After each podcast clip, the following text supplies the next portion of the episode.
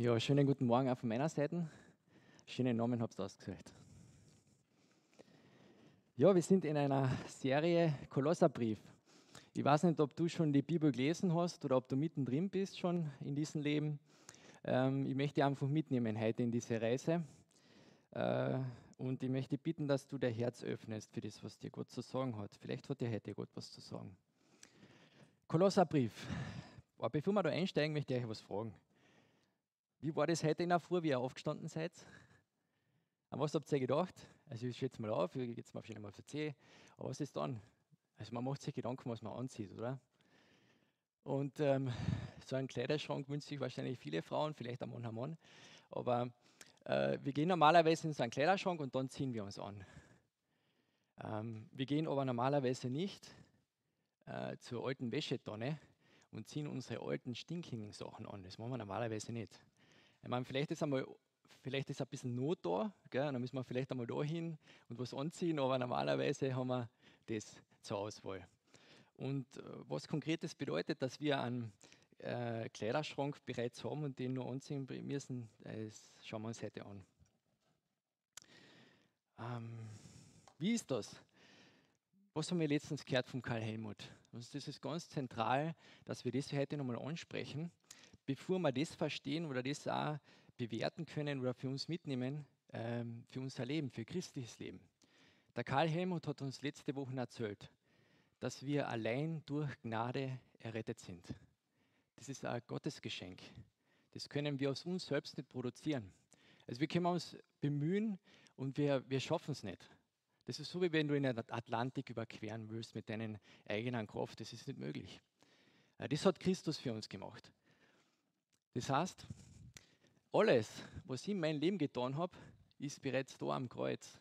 Und das ist erledigt. Das ist alles erledigt am Kreuz. Und ich kann nichts dazu tun. Ich muss einfach nur dieses Geschenk annehmen.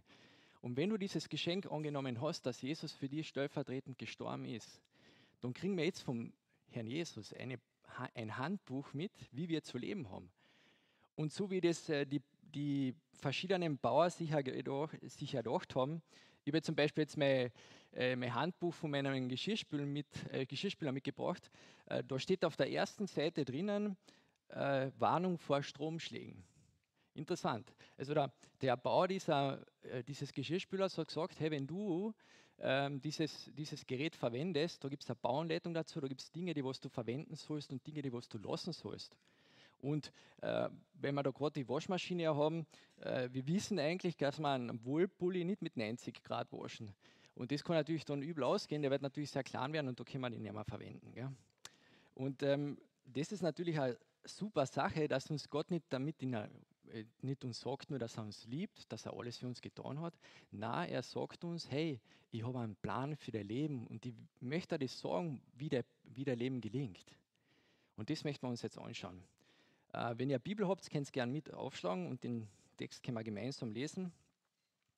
Ähm, es geht los in Kolosser 3, Verse, ich hab's da auch nochmal, Verse 5 bis 7, das lesen wir jetzt einmal.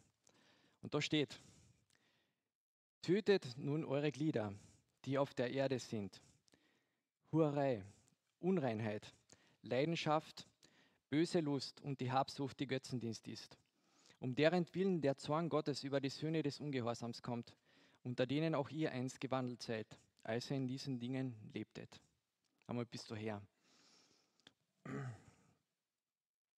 Warum ist der Paulus da so extrem?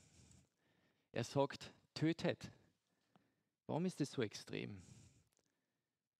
Weil in uns Kämpfe bestehen, und jeder Christ kann davon ein Lied singen, ich auch, was das bedeutet, den Herrn treu zu sein. Den Wunsch zu haben, den, den Herrn nachzufolgen. Und das ist ein Kampf. Und er sagt dazu, ihr müsst es töten. Und wenn du sagst, okay, Unhurerei, das trifft ja auf mich gar nicht zu, dann muss ich was sagen, alles, was außerhalb der Ehe sexuell passiert, an Gedanken, ist vor Gott Hurerei. Krass. Das sage nicht ich, das sagt Jesus. Schuldig. Unreinheit, Gedanken, böse Lust.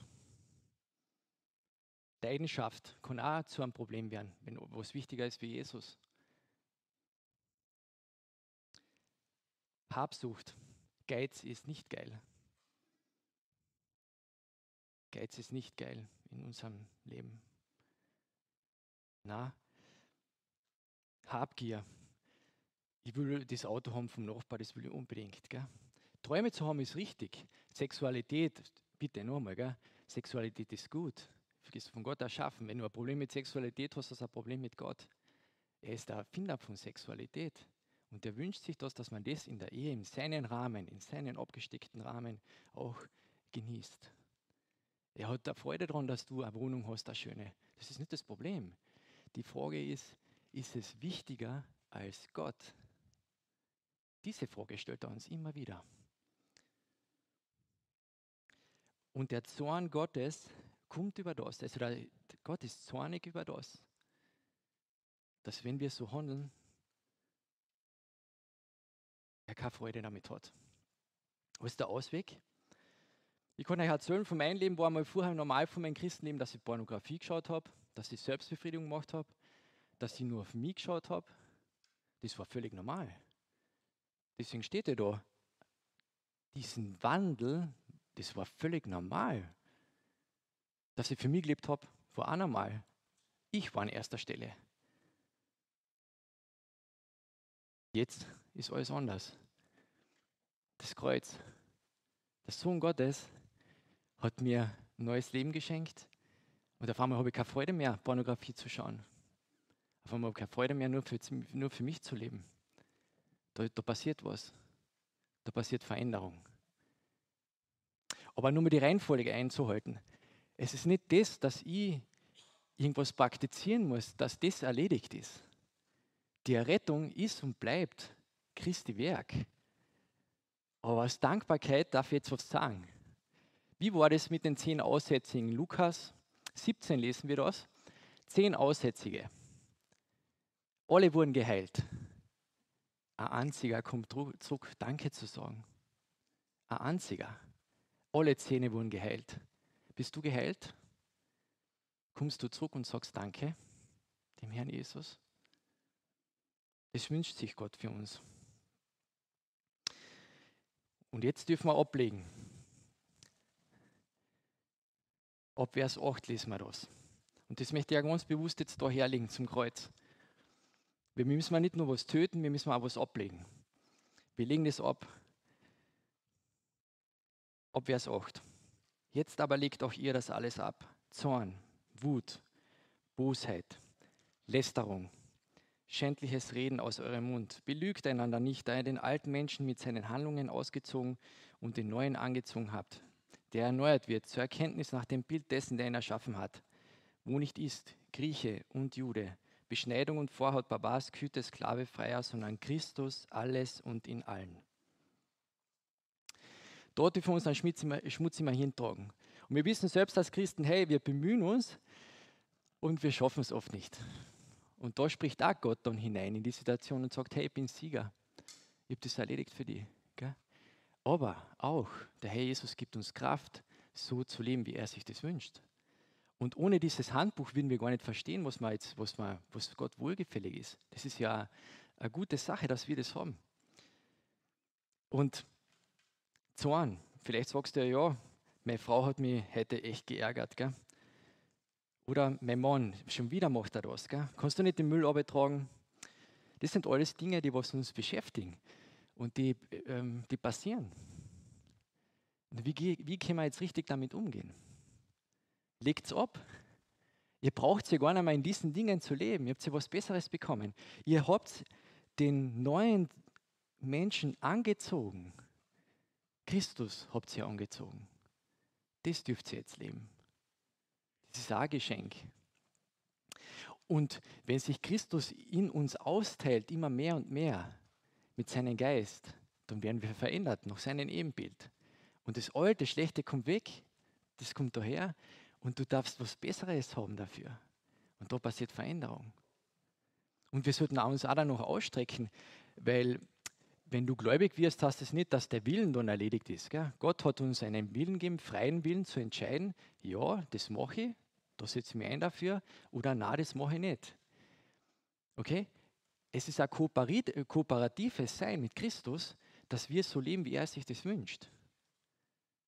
Kooperativ, nicht allein. Und wenn du allein kämpfst, hast du schon verloren. Du musst es in Christus machen. In Christus, weil er der Sieger ist über das. Und das Schöne ist, wenn er das Bild zeichnet, da von den verschiedenen ähm, Babas, Küte, ganz heftige Sachen, das werden für unsere Kultur ein bisschen schwer verständlich, aber es ist so, wie wenn du aus Amerika kommst, aus Indien, egal wo du herkommst, ob du jetzt Angestellter bist, Arbeitgeber, Reinigungskraft. Es ist total egal. Wenn du hier in Christus bist, sind wir alle eins. Ein Leib. Wo der Kolosserbrief sehr oft davon schreibt. Und das ist einfach gut zu wissen, dass wir so einen Herrn haben. Und wo wir auf Augenhöhe uns begegnen dürfen. Auf Augenhöhe. Augenhöhe. Und was auch ganz wichtig ist, belügt einander nicht. Äh, mit Lügen haben kurze Beine, das wissen wir. Und was dazu kommt, oft tun wir Dinge weglassen, was vielleicht äh, nicht, äh, was auch Lüge ist. Gell? Oft, wo wir vielleicht besser dastehen, wenn wir ein gewisses Bild von uns zeichnen wollen. belügt einander nicht. Wir brauchen nicht mehr lügen. Gell? Wir, haben das, wir können das beim Kreuz ablegen. Wir können ehrlich miteinander umgehen. Und wenn ich Schwächen habe, dann habe ich diese Schwächen. Christus hat sie ja getragen. Gell? Nehmen wir auch die Schwachen an. Und das Gute ist, jetzt brauchen wir nicht knockert dastehen. Gell? Im Mondschau gibt es heute leider keine. Aber wir dürfen was Besseres anziehen. Gell? Zieht an, steht da. Zieht nun an als Auserwählte Gottes, als Heilige und Geliebte. Danke. Sehr aufmerksam. Ähm, Heilige und Geliebte, herzliches Erbarmen. Ab Vers 12 lesen wir da. Herzliches Erbarmen, Güte, Demut, Sanftmut, Langmut, einander tragend, euch gegenseitig vergebend. Wenn einer Klage hat gegen den anderen, wie auch der Christus euch vergeben hat, so auch ihr. Zu diesen allem aber zieht die Liebe an, die das Band der Vollkommenheit ist, und der Friede des Christus regiere in euren Herzen, zu dem ihr auch berufen worden seid, in einem Leib und seid dankbar.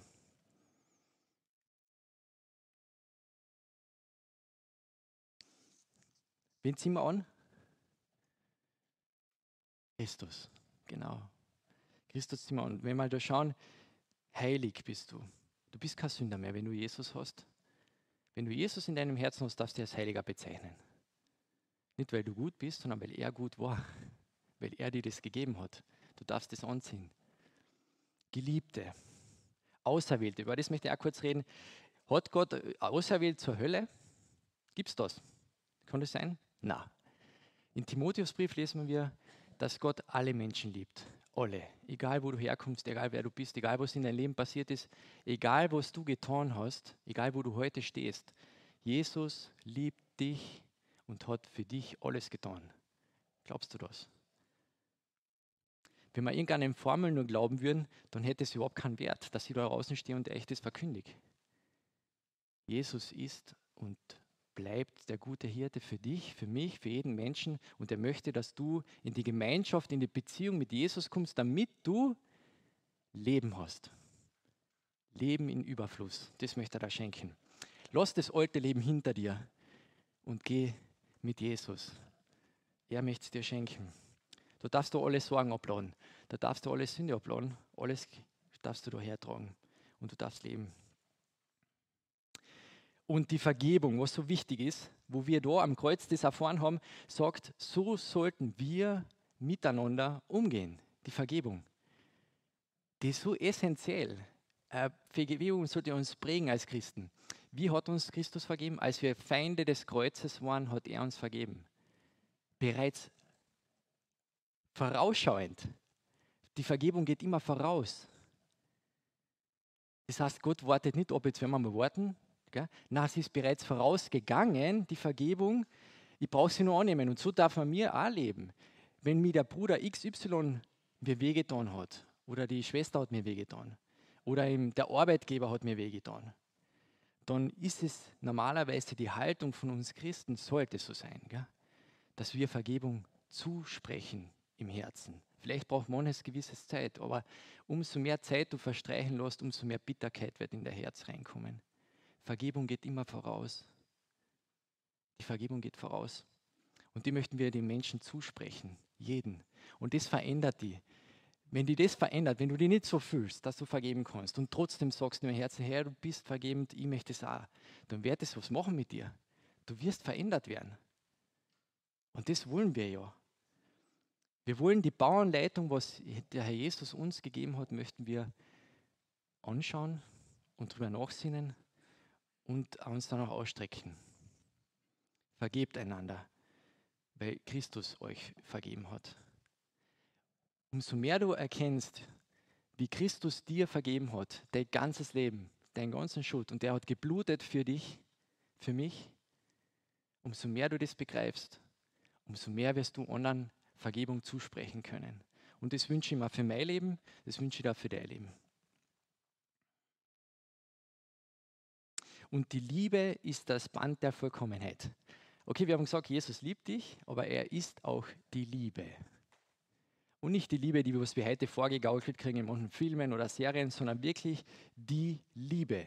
Und wenn du wissen willst, was die Liebe bedeutet, dann muss man 1. Korinther 13 lesen. Da kann man nachschauen, was das heißt. Liebe ist so groß, so tief.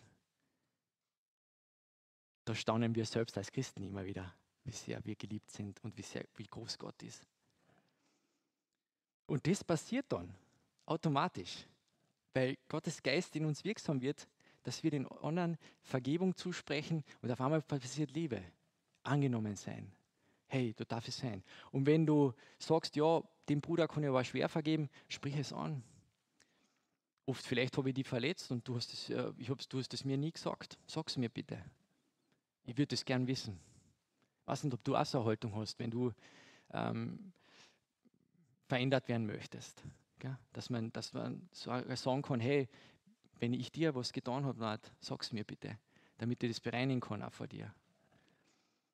Eine Grundhaltung des Vergebens, weil Christus uns vergeben hat.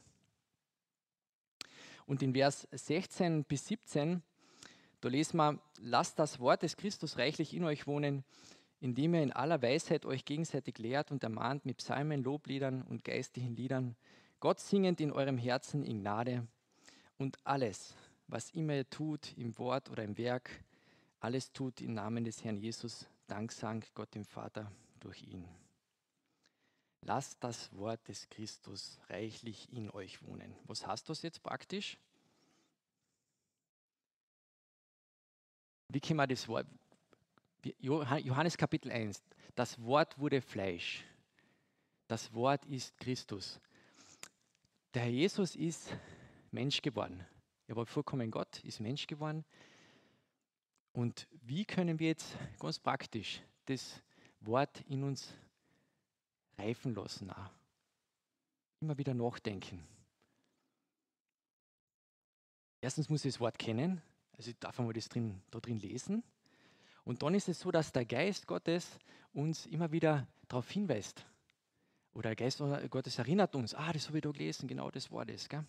Loblieder, singend. Der Oliver hat uns erzählt am Mittwoch so schön, dass er unterwegs war und dann hat er auf einmal in sein Herzen eine Stimme gehört, wo er sagt, hey, das Lied stimme ich jetzt an. Und dann hat er das gesungen im Geiste. Gell? Also der Geist Gottes, unsere Seele, wird darauf noch ausgerichtet, Gott zu loben und zu preisen im Herzen. Und das kann allein passieren oder so wie heute, danke liebe, lieber Konrad, äh, das Musikteam, ähm, dass wir das gemeinsam dürfen machen. Und das, da, fordert, da fordert uns Gott auch auf, hey, macht's das, das ist gut für euch.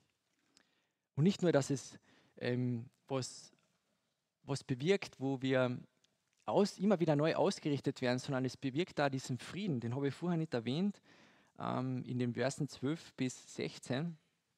12 äh, bis 15, du hast du, dass der Friede kommt. Und das ist nicht etwas, was wir selbst produzieren können. Frieden in unseren Herzen. Das geht nicht. Vor meiner Bekehrung, vor 2014, habe ich keinen Frieden gehabt. Und das Einzige, was ich tun habe können, ist zum Herrn Jesus laufen und sagen, Herr Jesus, bitte, ich gebe dir alles hin. Ich schenke dir mein Leben. Patsch, dann ist der Frieden gekommen. Aber den habe ich nicht selbst irgendwie mir holen können, sondern den hat Gott geschenkt. Und diesen Frieden darfst du haben. Und den möchte Gott auch in uns aufrechterhalten. Und ähm, das ist sein Ziel mit uns. Es ist sein Ziel, dass wir verändert werden. Er hätte jetzt einfach nur Kapitel 1 und 2 des Kolossers schreiben uns kennen. Okay, Gott hat alles für dich getan.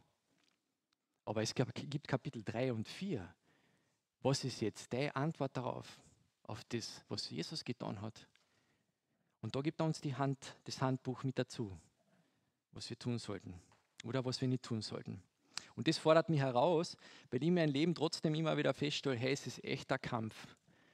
Und deswegen ist es so gut, dass wir eben einander haben, dass wir Christus haben, dass er letztendlich der Sieger ist, ob in einer Niederlage oder im Sieg. Er ist der Sieger. Das dürft ihr über euer Leben ausrufen. Er ist und bleibt der Sieger. Und er möchte, dass ihr zum tausendjährigen Reich hin und zur Ewigkeit hin noch geformt werdet. Das ist sein Ziel mit uns. Was für einen großen Gott wir haben, der uns nicht so dabei belässt und sagt, hey, schon in Ordnung, so wie es jetzt, nein, ich möchte euch noch ähm, korrigieren, ich möchte euch noch verändern, ich möchte euch fit machen für die Ewigkeit, bei mir zu sein. Aber, noch einmal, die Errettung ist und bleibt sein Heiliges.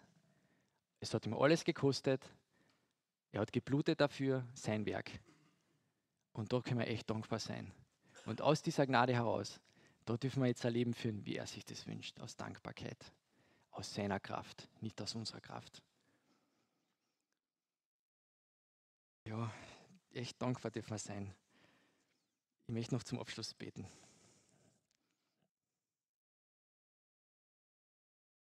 Himmlischer Vater, wir loben und preisen dich dafür, dass du gut bist, dass du jeden einzelnen von uns da liebst, dass du ein, Handbuch uns mitgegeben hast, die Bibel, der Wort, äh, wer du bist, wie wir leben können, wie wir sollten.